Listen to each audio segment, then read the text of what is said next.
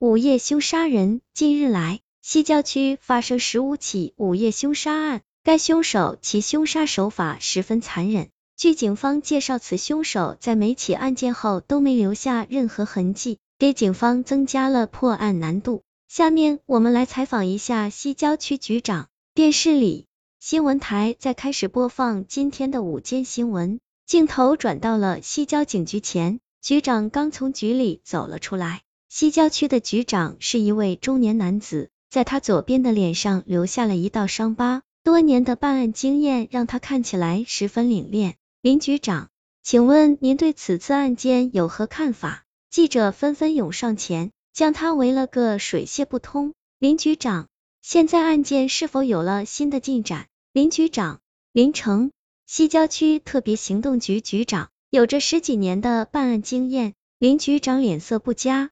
地面对着记者讲道：“各位，非常抱歉，目前的情况我们还无法向外界透露，请各位市民引起注意，晚上请不要独自一个人在西郊区行走，我们会请特别行动小队出动，相信不久就会有结果。”其实他自己是知道的，并不会有什么好结果的。关掉电视，走进卫生间里，从镜子里照映出来的是一个少女，此时揉着双眼。推推眼前的眼镜，头顶的头发毛毛糙糙的披在肩上。少女伸手从镜子前的台上拿过梳子，将头发梳成标准的马尾辫。衣服也是一件花衬衣，下身配着一件牛仔裤。这些衣服还有一些小小的破洞，不仔细观察还真的看不出来。少女抡起床上的书包，打开房门，就看见包租婆双手叉腰站在门口。他此时还穿着一件大红花水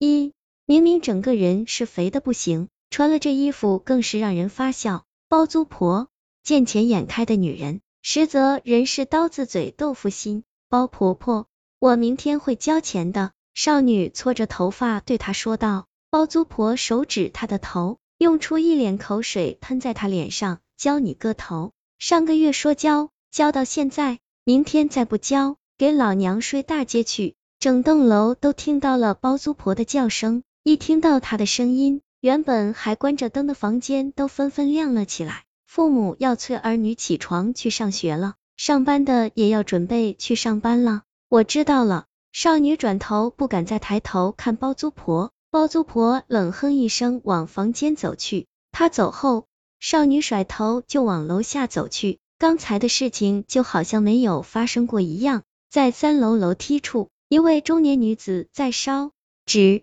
中年女子的面前有一张照片，是一位大娘的。妈，你怎么就这样走了？中年女子痛哭的声音引得路过的人都皱眉。一位大姐看了说道：“假慈悲，活的时候也不见得对老人家好。”中年女子听到她的话，停了下来，起身指着那位大姐讲：“说什么你啊？”边上的大姐冷哼。不理他，跟同事走下楼。中年女子用脚踹开火盆，火盆滚到一旁，她还把将照片扔在了地上，了不死的。她转身往房间走去，少女走过去，把老人家的照片捡起来，走到火盆面前，将一颗星星扔在盆里，星星在火盆燃烧起来。她轻轻的把照片放到火盆旁边，再低头默念着一些听不懂的话。做好这一切，少女转身离开。在他离开以后，那照片上的老人鬼一般的笑了起来。二午夜凶杀一楼出大门，一辆兰博基尼停放着在大门口，车子的主驾位上是一位少年，他边看着手表边照着镜子，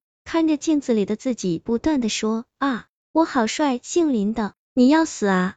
一车都是香水味。少年旁边的副驾驶座上的是一位十七八岁的女生。他此时无奈的摇头，看着少年，要你管，谁让你不用？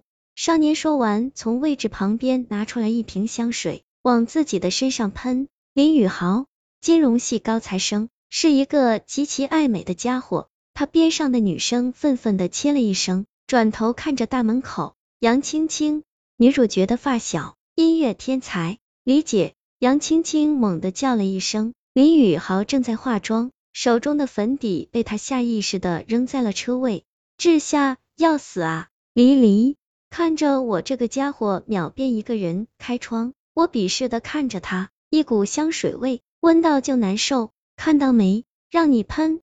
轻轻打开车窗，转过头对着后排的我说：“李姐，好几年没见你依旧这般浪。”关九黎，这个是我的名字。本书的女主角，关家唯一后人，拥有特殊能力，开车。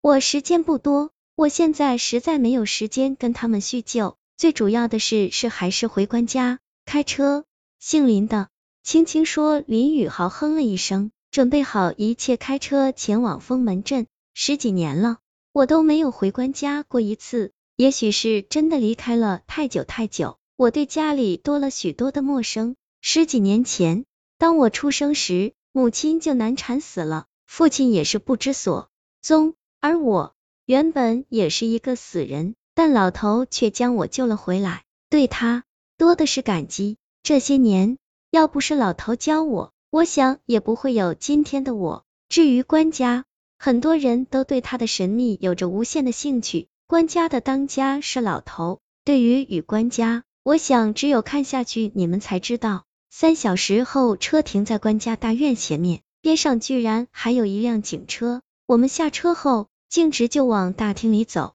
多少年了，这里的一切跟以前都没有什么变化。院子里的植被倒是精神了很多，只不过我进来，远处的一棵桃树迅速的枯萎了。看来。不管多少年，我身上的阴气都会存在啊！这事我也弄不成了。